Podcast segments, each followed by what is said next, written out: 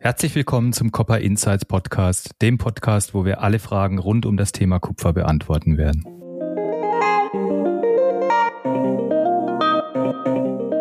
Verbände sind ja ein wichtiger Player in der politischen Willensbildung. Wie wirkt denn das, was ich an Regulierung hier gerade machen will, in der Praxis? Wir schalten munter ein Kraftwerk nach dem anderen ab und haben jahrelang geschlafen und nichts Neues aufgebaut. Haben wir überhaupt noch Zeit, das zu reparieren? Meines Erachtens wird der Faktor Zeit völlig außer Betracht gelassen, weil es braucht einige Jahre, um eine erneuerbaren Anlage genehmigt und installiert zu bekommen.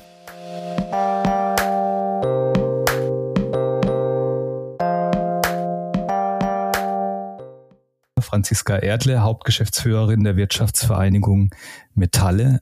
Aber was ich eigentlich viel, viel spannender fand, ist das, was Sie vorher gemacht haben, nämlich Sie sind von Haus aus Juristin und danach waren Sie fünf Jahre tatsächlich in der Politik als wissenschaftliche Mitarbeiterin von zwei Bundestagsabgeordneten, glaube ich. Erzählen Sie mal, wie ist das denn so im Fegefeuer der, der Politik? Ja, das stimmt. Ich war ähm, fünf Jahre, sogar ein Stückchen länger im Deutschen Bundestag. Die Entscheidung ist äh, relativ früh gefallen, nämlich äh, schon in meiner Kindheit. Ich bin geborene Berlinerin und damals, als die Bundestagsentscheidung Bonn-Berlin anstand, ähm, da stand ich mit meinen Eltern vorm Fernseher. Wir hätten auch sitzen können, also wir hatten durchaus ein Sofa zu Hause, aber wir waren so aufgeregt, dass wir wirklich vorm Fernseher gestanden haben. Und als die Entscheidung dann für Berlin gefallen ist, habe ich so aus dem Bauch raus, äh, ohne wirklich zu wissen, was da, was da eigentlich so passiert, gesagt, das finde ich interessant, da will ich mal hin, da will ich mal arbeiten. Und ähm, nach dem ersten Staatsexamen, als so das Referendariat äh, begonnen hat, habe ich mich äh, da zurückbesonnen und ähm, habe einfach mal ein paar Bewerbungen in Richtung Bundestag geschickt. Damals, hat mich vor allem der umweltpolitische Bereich interessiert.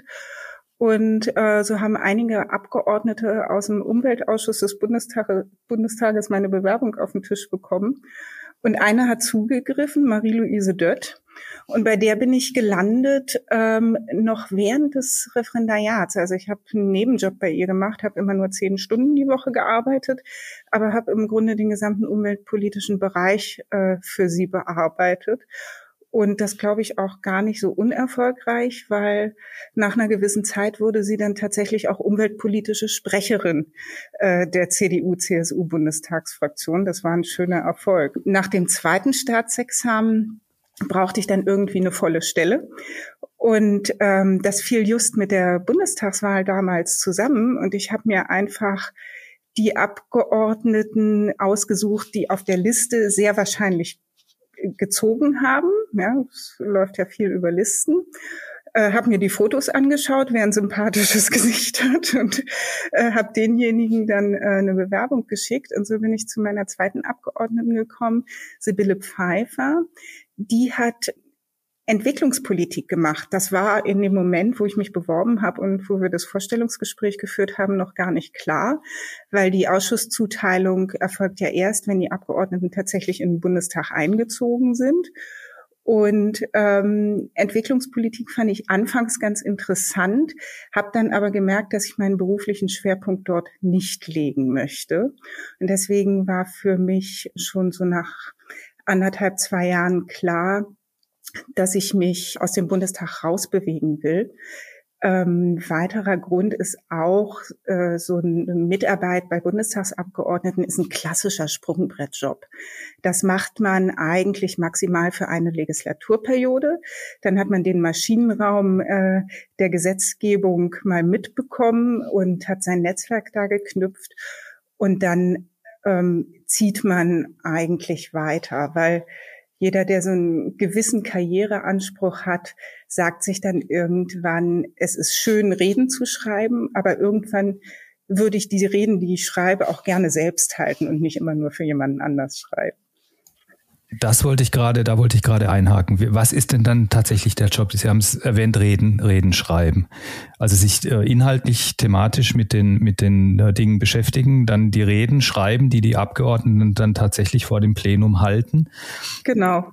Das ist so, so ein bisschen die, die Geschichte und dann wahrscheinlich äh, Daten aufbereiten, Daten, Zahlen, Daten, Fakten zusammentragen oder wie muss man genau, sich das also vorstellen? Also oft auch Sprechzettel machen äh, mit den drei wesentlichen Aussagen, ähm, die der Abgeordnete zu einem bestimmten Thema mitnehmen möchte, Themen aufarbeiten, so dass sie auf ein Blatt Papier auf zwei Seiten passen und das Wesentliche herausarbeiten aber auch Anträge vorbereiten, also ähm, versuchen, die Fraktion in einer bestimmten Fragestellung dadurch auch zu positionieren ähm, und Pressemitteilungen zu schreiben. Also man hat ein relativ buntes Aufgabenfeld in so einem Abgeordnetenbüro.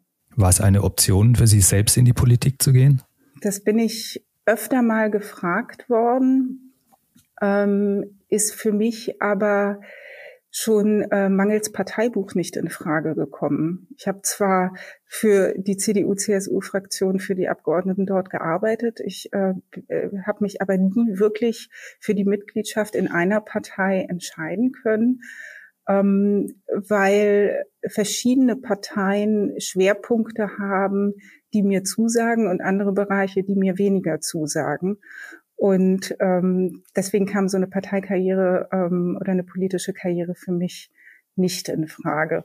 Am Ende für das, was ich heute mache, ist diese parteipolitische Unabhängigkeit aber gerade von großem Vorteil, weil ähm, ich kann nicht einfach in eine Schublade gesteckt werden, sondern ich bin ansprechbar für alle Fraktionen der Mitte im Deutschen Bundestag. Und Sie kennen, wie gesagt, den Maschinenraum und haben wahrscheinlich auch ein, ein, gutes Netzwerk knüpfen können über alle Parteien und auch eben im Hintergrund, wie ich mir das so vorstellen kann. Ja, der Netzwerkgedanke steht in dieser Zeit wirklich im Vordergrund. Also man geht automatisch mit den Kollegen mittags in die Bundestagskantine und lernt viele Leute kennen, auch durch die gemeinsame Arbeit. Die Kontakte, die damals rein auf Arbeitsebene waren, sind mit den Jahren einfach in Funktionen gewachsen. Das Netzwerk trägt bis heute. Und das ist natürlich ein Riesenvorteil.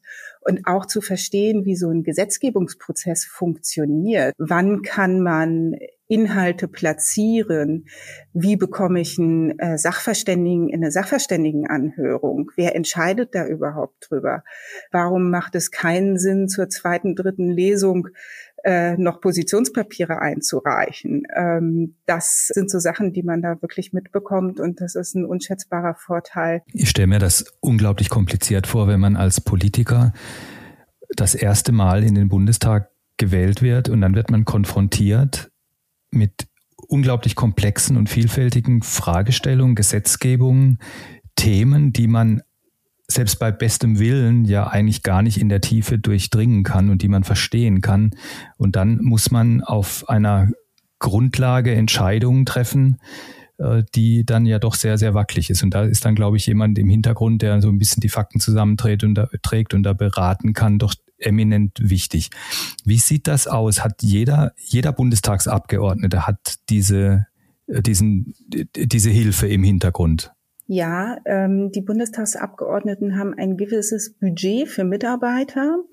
Und wie sie das ausschöpfen, ähm, bleibt ihnen selbst überlassen. Das heißt, die können das aufteilen zwischen Mitarbeitern im Wahlkreis und Mitarbeitern im Bundestag.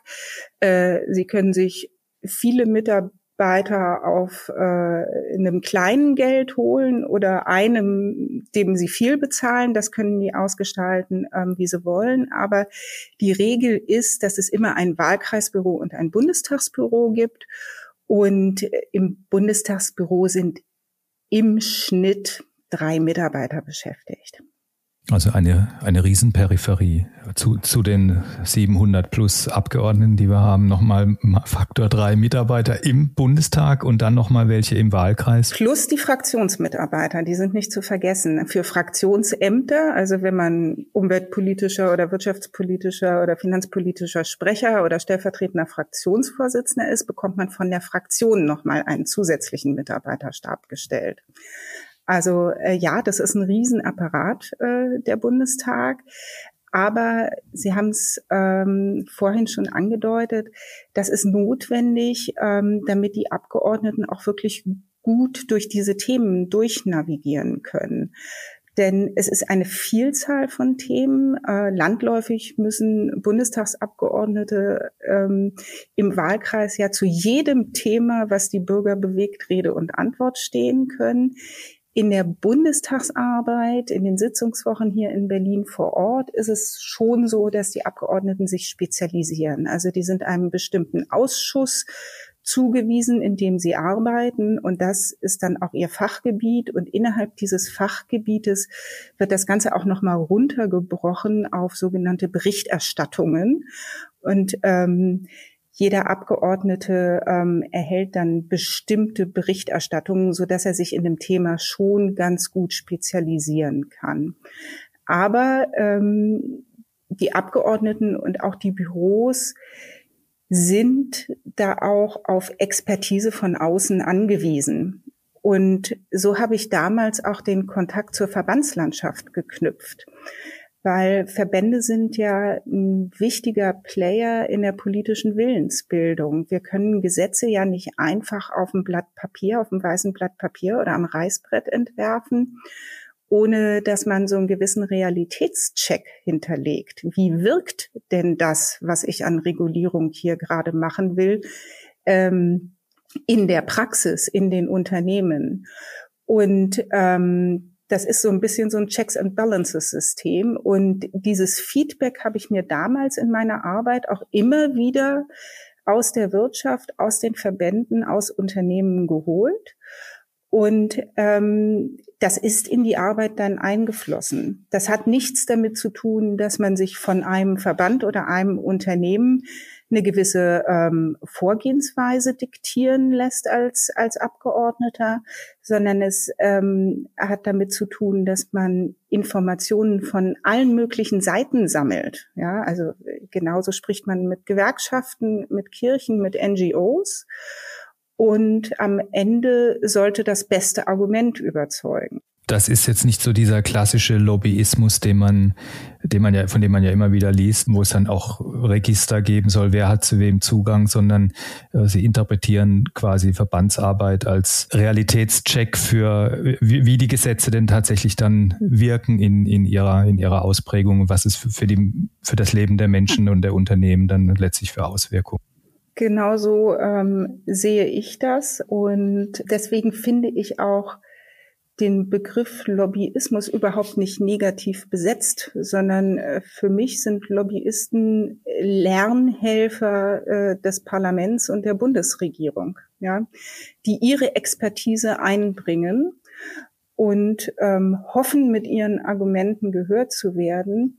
Aber ähm, der Lobbyismus, wie er so landläufig dargestellt wird mit äh, Kaminrunden, äh, mit schwerem Rotwein und schwarzen Aktenkoffern in Hinterzimmern, den habe ich in meiner gesamten Karriere nicht erlebt. Also ähm, auch wenn ich jetzt auf die Verbändeseite rüberspringe, ähm, in meiner Arbeit für die Verbände habe ich immer Wert darauf gelegt, ähm, mit belastbaren Aussagen, Zahlen und Argumenten zu, ähm, zu arbeiten, um langfristig ein zuverlässiger Ansprechpartner zu sein. Sonst verliert man seine Reputation. Ja, das, das macht mich für mich das Wesen unserer Arbeit letzten Endes aus. Sie waren vor der Wirtschaftsvereinigung Metalle bei der, beim Verband der chemischen Industrie, wenn ich richtig habe. Und da hatten Sie ein Spezialthema, nämlich Energie. Der Kontakt zum, zum VCI kam zustande ähm, auch über, über die umweltpolitische Arbeit, hatte mich damals im Büro von Marie-Louise dort stark mit der europäischen Chemikalienpolitik REACH beschäftigt. Und so hatte ich einen regen Austausch auch mit dem VCI. Und irgendwann hat der Leiter des Berliner Büros mich gefragt, ob ich zu ihm äh, in die Berliner Repräsentanz kommen möchte. Das habe ich auch gemacht. Und als Teil dieses Berliner Büros, der Hauptsitz des VCIs ist in Frankfurt, hatte ich erstmal den ganzen bunten Blumenstrauß an äh, Themen, die der VCI insgesamt betreut. Und nach anderthalb Jahren habe ich dann aber gesagt, ich möchte mich gerne in ein Thema noch mal so richtig reinarbeiten und mich an einem Thema abarbeiten und bin dann ähm, in die Fachreferentenstelle für Energiepolitik gewechselt. Ja. War das dann der, der Schlüssel dann später zum zur Wirtschaftsvereinigung Metall, weil Energie ist ja für die Metallindustrie und da schlage ich jetzt den Bogen äh, zu Kupfer und zu dem, was, was uns äh, als Firma und als Gruppe und mich persönlich als Händler äh, umtreibt. Metall ist extrem energieintensiv. War, war das so die Brücke, die, über die Sie dann gehen konnten in den ja, tatsächlich. Also die Bauchschmerzen sind in der gesamten Grundstoffindustrie im äh, energiepolitischen Bereich sehr ähnlich bis gleich gelagert. Wir haben damals eine Gruppe der energieintensiven Industrien aufgesetzt. Ähm, das ist eine Verbändeallianz, in der nicht nur der VCI und die Wirtschaftsvereinigung Stahl und Papier, Glas, Zement etc. Mitglied sind, sondern auch die Wirtschaftsvereinigung Metalle. Und so kam auch der Kontakt zur Wirtschaftsvereinigung Metalle zustande. Und als mein Vorgänger Martin Kner eine Geschäftsführerposition bei sich zu besetzen hat, ähm, scheint, äh, scheine ich ihm da in Erinnerung gekommen zu sein. Äh, so genau habe ich bei ihm nie nachgefragt, aber er kannte mich vor allem aus dieser Verbändeallianz der energieintensiven Industrien. Und ja, das ist äh, letzten Endes die Brücke dann auch gewesen. Und ist das dann auch jetzt immer noch Ihr, Ihr Hauptspielfeld, Ener Energiepolitik? Und jetzt mal abgesehen von den, von den wirklich klassischen Metallthemen ist, kann ich mir wirklich gut, extrem gut vorstellen, dass das alle ihre Mitgliedsverbände eint oder alle Firmen, mit denen sie zu tun haben, diese, diese Energiepolitik, die ja seit Anfang des Jahrtausends mit der Liberalisierung der Strommärkte äh, dann quasi den Unternehmen auf die Füße gefallen ist. So, ich sag's mal so salopp. Äh, mein letzter Gast, äh, Dr. Werner Manett von der ehemals norddeutschen Affinerie, hat ja auch äh, lange drüber geredet. Er hat sich da auch müde gekämpft in diesem, in diesem Bereich. Ähm, und diese, diese Liberalisierung der Strommärkte, die ja gut gemeint war, wenn man jetzt mal die letzten 20 Jahre betrachtet, könnte man, wenn man jetzt mal ganz äh, brutal ist, sagen, ist eine einzige Katastrophe gewesen. Und äh, das ist das, was alle letztlich beschäftigt, die mit Metall oder auch mit Grundstoff zu tun haben. Ist das Ihr Hauptfokus oder haben Sie noch andere Dinge, die genauso wichtig sind? Also man muss vielleicht ein bisschen unterscheiden zwischen den Themen, die unser Verband bearbeitet und meinem persönlichen Aufgabenportfolio. Seitdem ich die Hauptgeschäftsführung der Wirtschaftsvereinigung Metalle übernommen habe, ähm, sage ich immer, ich arbeite nicht mehr im Verband, sondern ich arbeite am Verband. Und äh, ein Großteil meiner Zeit wird durch Managementaufgaben, durch strategische Ausrichtung des Verbandes, durch äh, Mitarbeiterführung ähm, und durch organisatorisch-administratives in Anspruch genommen. Zu meinem Leidwesen, äh, ich sag im Grunde jedes Jahr, nächstes Jahr äh, kann ich mich mehr um Inhalte kümmern, nimmt äh, der Arbeitsanteil, wo ich mich wirklich um politische Inhalte kümmere, ähm, nur wirklich einen abgegrenzten Bereich ein. Aber der Verband an sich ist politisch inhaltlich aufgestellt. Die Kollegen arbeiten da alle dran. Und das ist auch wichtig, weil das sind die Experten in ihrem Fachgebiet. Ja, wir haben für alle Themen, die wir bearbeiten, ein bis zwei Fachexperten, die wirklich bis in die letzte Umdrehung der Gesetzesentwürfe und der Auswirkungen drin sind und dort ähm, auskunftsfähig und handlungsfähig sind. Und wenn wir die Themen des Verbandes betrachten, dann ist es klassischerweise die Energie- und Klimapolitik, die an erster Stelle steht. In den letzten Jahren ist äh, auch sehr wichtig geworden die Handelspolitik. Wir kommen da vor allem aus der rohstoffpolitischen Schiene in die Handelspolitik rein, weil ja, mit, bei Metallen versteht sich das von selbst. Wir sind eine rohstoffintensive Branche. Metallische Rohstoffe werden nicht mehr in Deutschland und Europa abgebaut, jedenfalls nicht in den Mengen, wie sie benötigt werden, so dass fast alle Rohstoffe importiert werden aus Drittländern. Und da kommen wir quasi in die Handelspolitik rein. Und wir sind auch eine umweltintensive Branche. Und deswegen ist der umweltpolitische Bereich auch noch ein Schwerpunkt unserer Arbeit. In all diesen Bereichen äh, bewegen wir uns und die Einzelaufgaben, die jeweils unter diesen Überbegriffen ähm, zu finden sind, sind mannigfaltig und viele. Ja, Sie haben es angesprochen, die Metalle sind auch nicht nur energieintensiv, sondern auch umweltintensiv. Und wie ist da Ihr Eindruck? Ist, wer, wird auf der politischen Ebene, werden die, wird die Metallindustrie als Teil des Problems oder als Teil der Lösung gesehen? Das würde mich wirklich brennend interessieren. Also wir kommunizieren natürlich unsere Industrie als Teil der Lösung, als Enabler für ähm, die Transformationsagenda, die sich die Bundesregierung jetzt äh, ins Aufgabenheft geschrieben hat. Weil ohne Nicht-Eisenmetalle ähm, werden sie den erneuerbaren Ausbau nicht hinbekommen, werden sie ähm, die Elektromobilität nicht hinbekommen und werden sie auch die Digitalisierung nicht hinbekommen.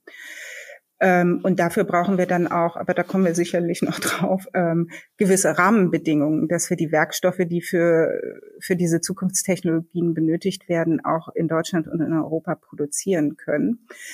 Ähm, in weiten Teilen unserer politischen Ansprechpartner ist das verstanden, aber Politik ähm, muss sich halt immer auch ein Stück weit nach, ähm, nach der allgemeinen Stimmung in der Bevölkerung richten. Und da sehe ich ganz klar ein Defizit, gar nicht mal nur der Metallindustrie, gar nicht mal nur der Grundstoffindustrie, sondern der Industrie allgemein, dass wir diese ähm, Ermöglicherposition oder diese Enabler-Position noch nicht ausreichend kommuniziert haben. Ja, da gebe ich Ihnen eindeutig recht. Das produzierende Gewerbe oder die, die Firmen, die tatsächlich Wertschöpfung haben, die verstecken sich so ein bisschen. Man könnte es auch so ausdrücken, dass, dass es, damit es jeder versteht, wenn man nichts produziert, dann gibt es auch nichts. Na? Oder als Volkswirtschaft kann man nicht davon leben, ähm, sich gegenseitig die Haare zu schneiden oder zu therapieren sondern es muss am Ende des Tages auch irgendwo Produktion stattfinden. Und die Frage ist dann, wo soll, wo findet die statt und zu welchen Bedingungen findet die statt? Genau, weil wenn die Bedingungen nicht stimmen, dann erleben wir ähm, nicht nur ein Carbon Leakage und ein ähm, Environmental Leakage, sondern auch ein Investment Leakage. Ähm, und Industrie wird abwandern in andere Regionen der Welt. Das haben wir in der Vergangenheit schon erlebt. Ähm, wir hatten gerade zum Ende letzten Jahres ein sehr konkretes Beispiel äh, beim Thema Magnesium. Ähm, kann ich vielleicht gleich noch drauf kommen. Wie gesagt, Industrie wandert dann ab in andere Teile der Welt, weil sie dort ähm, leichtere und bessere Bedingungen vorfinden und der Umwelt, dem Arbeitsschutz und dem Klima ist damit aber nicht unbedingt geholfen, weil dort zu ganz anderen Bedingungen produziert wird. Plus, wir machen uns halt abhängig. Ähm, Stichwort Magnesium möchte ich gerne nochmal drauf zurückkommen. Ähm, wir hatten mal Magnesiumproduktion äh, in Deutschland und Europa. Äh, bis zur Jahrtausendwende. Und ähm, dann haben sich die Bedingungen hier am Standort einfach geändert. Das ist auch eine sehr energieintensive Produktion und die Bedingungen in China waren besser. Wir wissen auch, ähm, dass der chinesische Staat ähm, Industrien zum Teil auch ganz direkt subventioniert. Das hatte zur Folge, dass Produktion in Europa dicht gemacht hat und in China aufgemacht hat und wir heute eine über 90-prozentige Abhängigkeit von chinesischen Magnesiumimporten nach äh, Europa haben.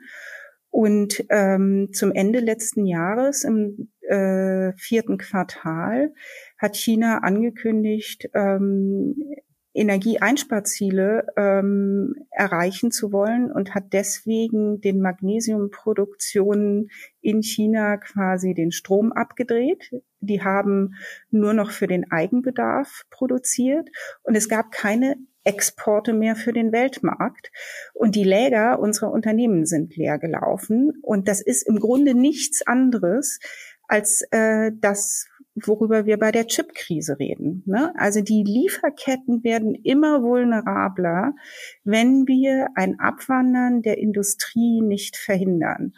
Und das ist das, was wir an Politik und politische Entscheider herantragen. Wenn ihr eure Transformationsagenda durchsetzen wollt und erfolgreich machen wollt, dann müsst ihr dafür sorgen, dass wir auch immer einen Zugriff auf die Werkstoffe haben. Und den haben wir nur, wenn wir die Werkstoffe weiterhin in Europa produzieren können. Dafür müsst ihr die Rahmenbedingungen setzen. Ja, einmal kurz als Kontext für die Zuhörer. Magnesium ist in dem Fall nicht das Magnesium, das man in den Brausetabletten äh, zu sich nimmt, wenn man einen dicken Kopf am nächsten Tag hat, sondern das ist ein Legierungsmetall für die Aluminiumproduktion. Genau. Ohne ähm, Magnesium kann man kaum oder nur wenig Aluminium produzieren und das hätte massive Auswirkungen auf die Lieferkette bis in den Automobil- und Verpackungsbereich gehabt. Ja, aber dieses Problem, das akute Problem scheint gelöst zu sein. Es kam dann wohl doch noch ein bisschen was an und äh, da habe ich jetzt schon länger nichts mehr gehört, ähm, auch aus der Alu-Industrie. Die Läger sind runtergefahren worden, ähm, aber es ist, es war ein zeitlich begrenztes Problem ähm, weil China diese äh, Ziele bis zum Jahresende erreichen wollte und äh, sie dann im Januar quasi wieder hochgefahren haben. Ähm, deswegen ist der akute Mangel momentan äh, nicht mehr da. Die Preise sind nach wie vor recht hoch. Also es ist nicht so, dass der Markt entspannt ist. Ähm, aber das soll ja auch nur ein Beispiel sein für eine grundlegende Systematik, die wir haben. Und die grundlegende Systematik ist nicht gelöst im Fall Magnesium. Das kann also jederzeit wieder passieren. Und wenn wir nicht aufpassen, kann das in anderen Werkstoffbereichen halt auch irgendwann passieren. Ja, sicherlich. Seltene Erden ist da sicherlich nur ein, ein äh, Stichwort, äh, obwohl die seltenen Erden gar nicht so selten sind. Sie werden halt nur konzentriert in, in China abgebaut und vor allen Dingen auch raffiniert, weil das ein relativ schmutziges Geschäft ist und das keiner haben will. Und da stellt sich mir immer die Frage, selbst wenn wir das alles wissen und die Politiker das auch verstehen, glaube ich, persönlich ist meine persönliche Meinung, dass es unglaublich schwer werden würde, in Deutschland oder in Europa eine Primärproduktion von diesen Rohstoffen auf die Beine zu stellen, weil ich meine, wir schaffen es ja noch nicht mal einen Flughafen zu bauen oder eine, eine neue Bahnstrecke oder einen Südlink, äh, Stromtrassen von Norden nach Süden. Ähm, ich glaube nicht, dass es in Deutschland möglich wäre, eine, ähm, Genehmigung für den Abbau von metallischen Rohstoffen zu bekommen oder geschweige denn eine, eine äh, große Recyclinghütte äh, irgendwo hinzustellen oder eine eine Kupferschmelze in einer, in einer Größenordnung von Aurubis in Hamburg, die ja eigentlich mitten in der Stadt steht, ne? Downtown Coppersmelter. Wenn der da nicht stehen würde seit 100 Jahren, es würde keine Möglichkeit geben, sowas hier zu bauen. Und das macht mich so ein bisschen traurig, weil wir dadurch eigentlich sehenden Auges uns diese ganzen Möglichkeiten nehmen und vor allen Dingen um diese Transformation der, der Industrie dann auch äh, mit eigener Kraft äh, zu stemmen. Ihre Einschätzung, Ihre Einschätzung teile ich und die Zahlen sprechen ja auch dafür. Ähm, gibt verschiedene Studien, ähm, einige sind zwei Jahre alt, äh, die letzte ist doch auch aus 2019. Ähm, die das Bruttoanlagevermögen der energieintensiven Industrie betrachten. Und das ist seit äh, dem Jahr 2000 ähm, je nach Studie zwischen 17 und 18 äh, Prozent gesunken. Ja, das heißt, es wird mehr abgeschrieben als reinvestiert wird. Der Kapitalstock der energieintensiven Industrie schrumpft und das, das ist der Beleg für eine schleichende Abwanderung, die wir heute schon haben. Und ich habe noch Sigmar Gabriel als Wirtschaftsminister im Ohr, der hat von einer Reindustrialisierung Europas gesprochen.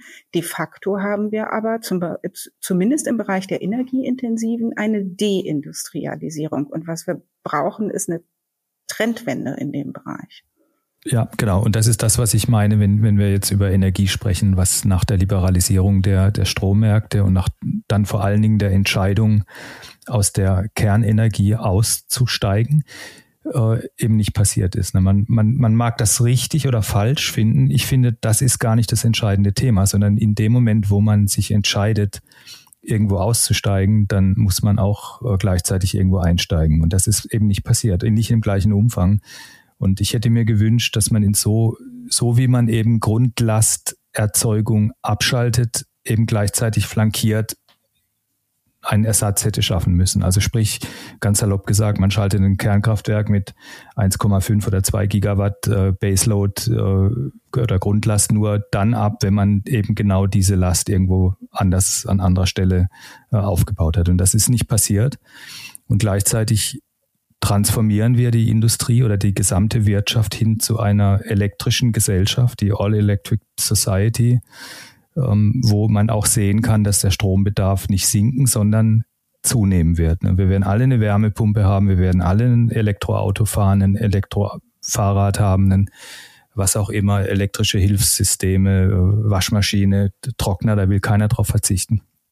Aber wir, wir schalten munter ein Kraftwerk nach dem anderen ab und haben jahrelang geschlafen und nichts Neues aufgebaut. Und das ist eigentlich die, das ist echt mindblowing, wenn man sich das überlegt, da stellt sich mir die Frage, wer ist dafür verantwortlich und, und haben wir überhaupt noch Zeit, das so schnell zu, zu reparieren, äh, dass wir keinen wirklichen Schiffbruch erleiden als, als deutsche Volkswirtschaft, aber ist ja mittlerweile auch ein europäisches Problem. Das ist ja nicht, nicht nur rein auf Deutschland äh, beschränkt. Die Zeitfrage, die Sie ansprechen, ist meines Erachtens die entscheidende. Und das ist auch das, was wir momentan ans Wirtschaftsministerium herantragen.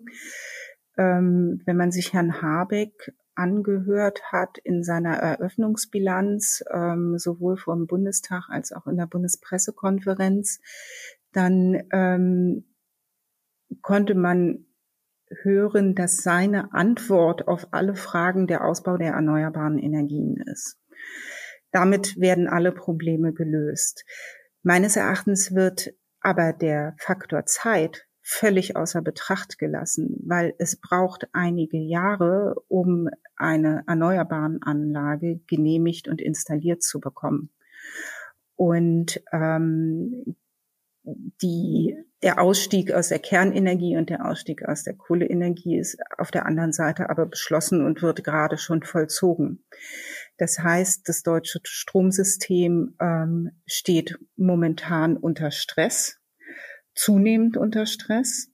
Und ähm, unsere Unternehmen melden uns auch zurück, ähm, dass wir zwar keine wirkliche Zunahme von Blackouts haben. Aber Blackouts werden ja auch immer erst ab einer gewissen Dauer gemessen, sondern ähm, dass die Versorgungsqualität deutlich abgenommen hat.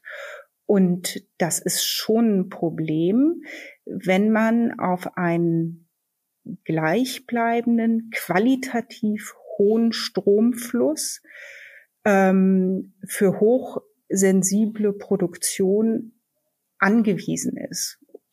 Noch dazu hinaus, äh, noch darüber hinaus kann es auch ein Problem für die Arbeitssicherheit sein, wenn da auf einmal in einer Walzanlage ein Wackler ist, ja. Ähm, und das hat, da hat es wirklich eine Zunahme gegeben, ähm, dass äh, Störungen und Produktionsausfälle durch abnehmende Stromqualität öfter auftreten. Ja, ich kann das nur bestätigen. Wir, wir sind genau in so einer Branche mit ähm, Conti-Betrieb, 24 Stunden, sieben Tage die Woche, äh, mit hochsensiblen Maschinen, die auf kleinste ähm, Spannungsschwankungen reagieren. Und ähm, das bedeutet bei uns dann, dass die Maschinen aussteigen oder dass wir eine Fehlermeldung bekommen und dann quasi die äh, die Spulen, die dann gerade gerade laufen, verschrotten müssen und teilweise Drahtrisse haben, neu einziehen müssen. Also das ist immer bei uns, wenn es hier im Talkessel äh, wenn, wenn das Licht flackert bei uns im Büro, dann rollen schon alle Mitarbeiter mit den Augen, weil sie genau wissen, oh, wenn das jetzt ein Stromausfall oder eine Spannungsschwankung war, dann haben wir wieder äh, das, was man dann eben auch in den letzten Jahren zunehmend beobachten konnte. Da haben Sie recht. Also das kommt, das kommt öfter vor. Ähm, ist ein, ein Teil des Geschäfts, weil es gewittert auch manchmal, dann, dann ist das auch eine natürliche Ursache, aber ähm, die Stromqualität oder die Versorgungsqualität, die ist natürlich für so hochsensible Geschichten absolut essentiell. Und, und diese Rolling Blackouts, wie man sie in in, aus Entwicklungsländern kennt oder wenn man in Asien oder Afrika in Urlaub war, wenn dann der Strom zwischen 14 und 16 Uhr nicht funktioniert und die Leute sich dran gewöhnt haben, das kann sich ein Industrieland wie Deutschland natürlich nicht leisten. Ne? Das ist klar. Gut, der Zeitfaktor, was mich ein bisschen optimistisch macht nach, nach all diesen Katastrophenszenarien, die ich, wie ich es jetzt genannt habe, ist, dass ich doch zumindest den Eindruck habe, dass die, die neue Regierung die Dringlichkeit verstanden hat und auch das erste Mal tatsächlich an diese Genehmigungsverfahren rangehen will, an die Wurzel des Problems. Ne? Weil wenn jeder gegen alles immer klagen kann bis in die letzte Instanz, dann ist das natürlich auch eine, Verzögerungstaktik, dass wenn man da dran geht und eben diese, diese Rahmenbedingungen äh, ein bisschen entschlackt und ähm, die Verfahren insgesamt verkürzt, dann ist das schon mal ein, ein, wichtiger Schritt in die richtige Richtung. Was man aber auch machen muss, und da bin ich mir dann nicht so sicher, ob das dann funktioniert, ist, dass man zumindest für den Übergang eben diese Brückentechnologien finanzieren, anschieben muss. Aber wer um Himmels Willen soll in ein Gaskraftwerk investieren, wenn man ihm von vornherein schon sagt, das ist eine Brückentechnologie, das wollen wir eigentlich auch nicht. Äh, und das, was du jetzt da hinstellst, ist in fünf Jahren auch ein Stranded Asset, weil dann haben wir alle wieder Solar und, und, und Windräder. Das fügt sich ja dann auch nicht so richtig zusammen. Ne? Also man muss ja schon irgendwo für jemanden, der investieren will oder soll, dann auch eine gewisse Planungssicherheit und die richtigen Rahmenbedingungen äh, geben. Und ähm, da bin ich mal gespannt, wie, wie das dann ausgeht. Aber ich erkenne zumindest an, dass die Regulierungsseite davon der Beschleun dass man beschleunigen muss und Verfahren beschleunigen muss und dann vielleicht auch einfach mal Ziele definiert, die man dann auch verfolgt.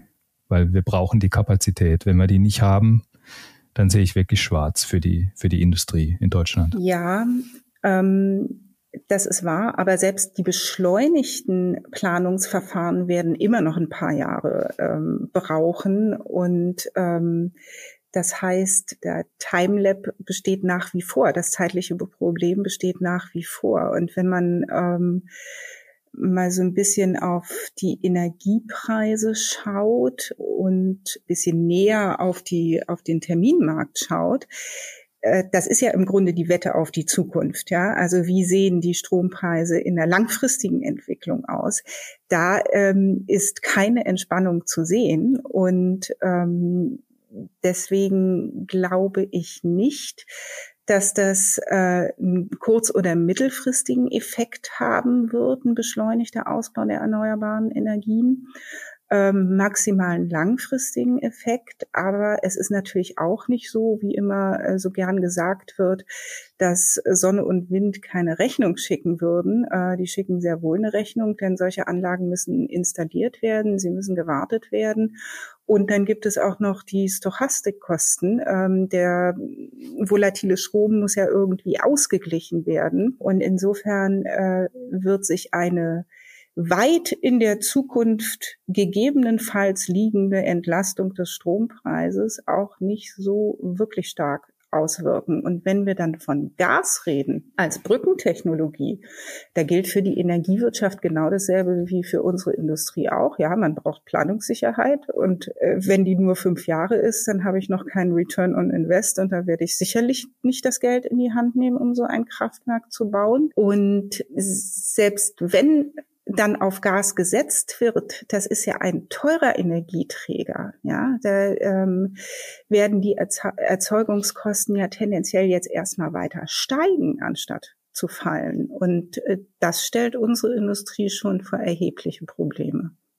Ja, und vor allen Dingen haben wir beim Gas auch eine, eine politische Risikoprämie, die, die wir gerade im Moment auch alle bezahlen müssen ne, mit äh, Russland und Ukraine und den Abhängigkeiten ähm, im, im Bezugsmix, äh, dass, wir, dass Deutschland eben mit knapp 50 Prozent oder ein bisschen über 50 Prozent russisches Gas äh, bezieht, andere europäische Länder bis zu 100 Prozent oder über 70 Prozent. Äh, das äh, ist, macht es sicherlich nicht, nicht einfacher, dann auch über, über Gas zu sprechen. Aber Sie haben den Strommarkt ähm, an, angesprochen und den, den Terminmarkt. Der Markt ist in einer sogenannten Backwardation. Das heißt, wir haben die, die Preise vorne sind höher als hinten. Das heißt, es ist ein bisschen Hoffnung da. Allerdings kann, kann diese Backwardation oder diese Kurve nicht steiler werden in meinen Augen oder die Preise äh, am langen Ende können gar nicht weiter nach unten gehen, weil dazu bräuchte man Verkäufer. Und äh, bei der jetzigen Volatilität und den jetzigen Margins wüsste ich wirklich niemanden, der bereit wäre, äh, auf Termin äh, größere Mengen zu verkaufen. Das würde kein Händler machen, das äh, macht wahrscheinlich auch keiner der natürlichen Shorts, also der, der Stromproduzenten, die so ihr Erzeugungsportfolio gehatcht haben, das ist denen allen auf den Fuß gefallen. Die haben riesige, die haben Milliarden an Margins bezahlt in den letzten Monaten. Ähm, das muss man auch erstmal seinem Aufsichtsrat dann erklären, warum man jetzt plötzlich einen Kredit braucht, obwohl man ja eigentlich gar nichts falsch gemacht hat und die, die Energiepreise steigen und man sich eigentlich darüber freuen äh, sollte.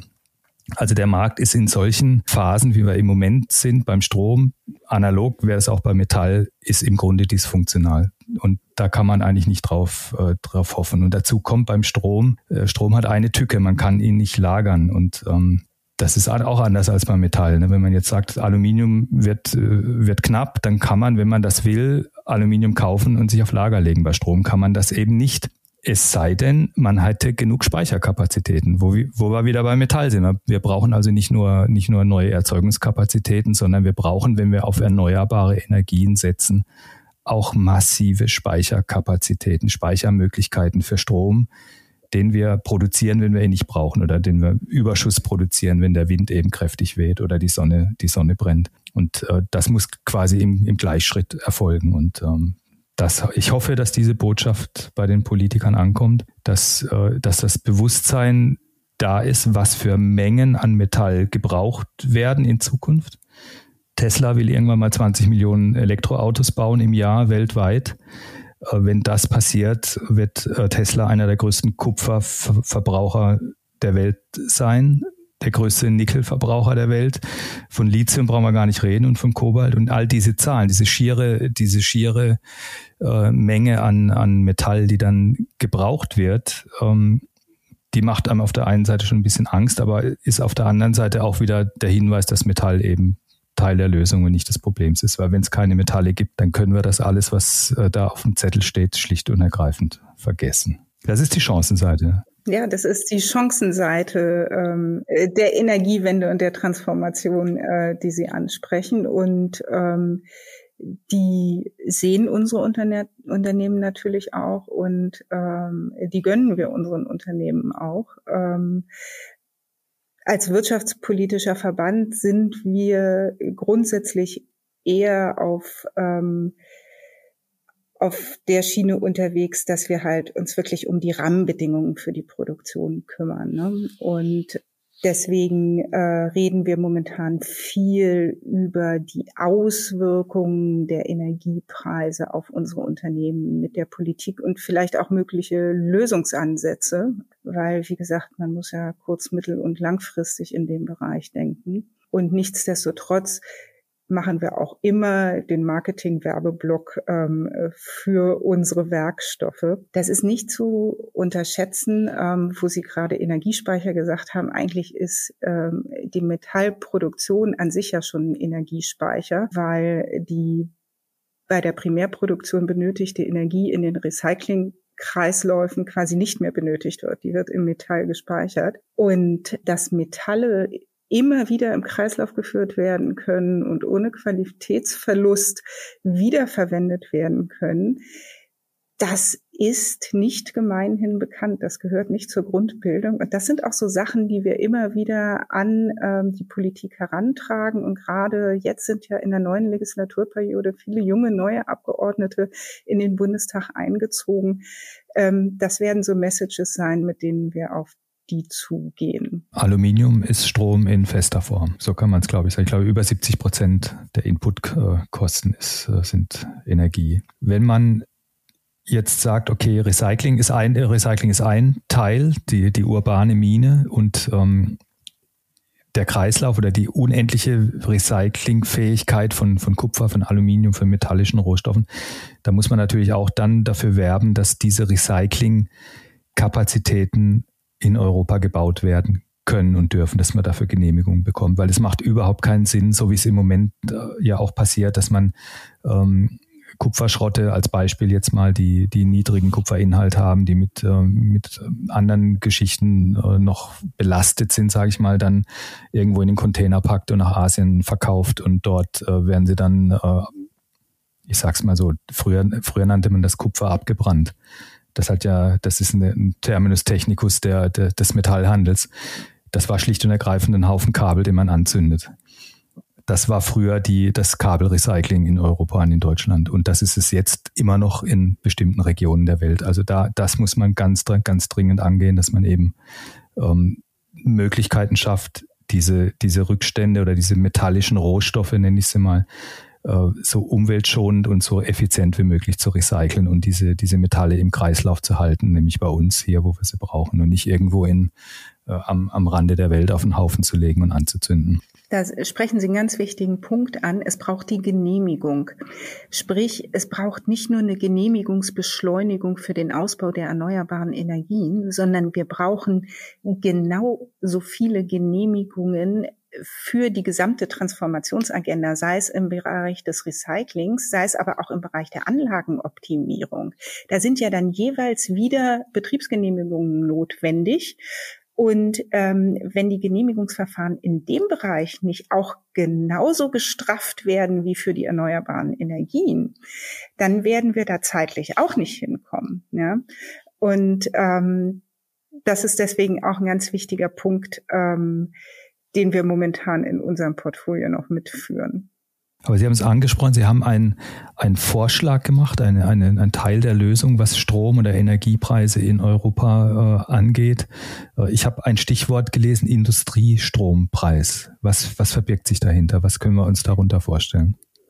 Also ähm, ja, wir sind momentan als einziger Verband ähm, tatsächlich mit äh, dem Vorschlag eines europäischen Industriestrompreises unterwegs, weil wir der Meinung sind, wir können halt nicht immer nur klagen über hohe Strompreise, sondern wir müssen irgendwie auch eine Lösung anbieten, wie wir es denn angehen würden. Und ähm, wir haben ja schon viel, und Sie haben es auch angesprochen, ähm, über den sogenannten Strommarkt gesprochen. Markt ist ja eher ein Euphemismus, weil ähm, der Bereich ist äh, von Regulierung geprägt und allein durch Einspeisevorrang und Vergütung von erneuerbaren Energien sind ja schon ganze Bereiche aus dem Marktgeschehen herausgenommen. Deswegen ähm, haben wir ein Instrument entwickelt, was letzten Endes auch in den Markt eingreift. Ähm, natürlich blutet da so ein bisschen unser ordnungspolitisches Herz, aber äh, wir sind der Überzeugung, äh, dass es dem sogenannten Strommarkt nicht mehr so wirklich schaden würde, wenn man da einfach noch eine zusätzliche Regulierung obendrauf setzt. Und ja, wie sieht so ein Konzept EU-Industriestrompreis aus? Wir orientieren uns bei unserem Vorschlag an bekanntem und bewährtem, würde ich mal sagen, nämlich der Definition der energieintensiven Industrie, wie wir es ähm, aus den Energie- und Umweltbeihilfeleitlinien der EU kennen, den EEAG. Und wir sagen, wer dort als energieintensives Unternehmen, das im internationalen Wettbewerb steht, sich qualifiziert, qualifiziert sich auch automatisch für einen EU-Industriestrompreis, hat damit also die Eintrittskarte. Und dann wollen wir in der Preissetzung natürlich differenzieren nach den unterschiedlichen industriellen Prozessen, weil die auch unterschiedliche Anforderungen an die Preisgestaltung beim Strom haben und äh, würden unterscheiden zum Beispiel in sehr energieintensive Prozesse wie eine Elektrolyse zum Beispiel und Prozesse mit einer hohen, aber nicht sehr hohen äh, Stromintensität wie Walzprozesse oder Gießprozesse, Gießvorgänge oder Pressvorgänge. Ja. Und da würden wir den Strompreis nach der Stromkostenintensität staffeln und am Ende müsste man halt schauen, für welchen Produktionsbereich welcher Strompreis notwendig ist, um im internationalen Wettbewerb bestehen zu können. Und wir stellen uns da Preise zwischen vier und zehn Cent die Kilowattstunde vor. Das orientiert sich letzten Endes am Strompreis von Kohle minus CO2, also exklusive CO2, was ja so äh, die internationale Ordnungsgröße ist. Und darum geht es uns. Es geht nicht darum, dass unsere Unternehmen weniger bezahlen als woanders auf der Welt, sondern es geht darum, dass man international ein Level Playing Field hinbekommt und damit die Wettbewerbsfähigkeit sichert. Ja, da wünsche ich äh, gutes Gelingen dabei. Ähm, Sie sagten schon, Ihr ordnungspolitisches Herz äh, blutet so ein bisschen, ähm, kann ich gut nachvollziehen. Die, die äh, andere Methode wäre, das ist dann klassisch Angebot und Nachfrage, dass man eben äh, in einem Wirtschaftsraum wie Europa, wo man weiß, dass der Stromverbrauch in den nächsten 10, 20, 30 Jahren äh, massiv steigen wird aus den angesprochenen Gründen, dass man dafür sorgt, dass eben auch das Angebot steigt und am besten schneller als und stärker als, als die Nachfrage. Und dann gehen die Preise am effizientesten runter. Das ist eigentlich immer so die, ja, die banale Weisheit, wenn man. Ja, nur hat Politik sich halt bezüglich des Angebotes ein sehr enges Korsett auferlegt, ne? Haben sich selber die Beine gestellt beim, beim Laufen, ja. Das, äh, das ist leider so.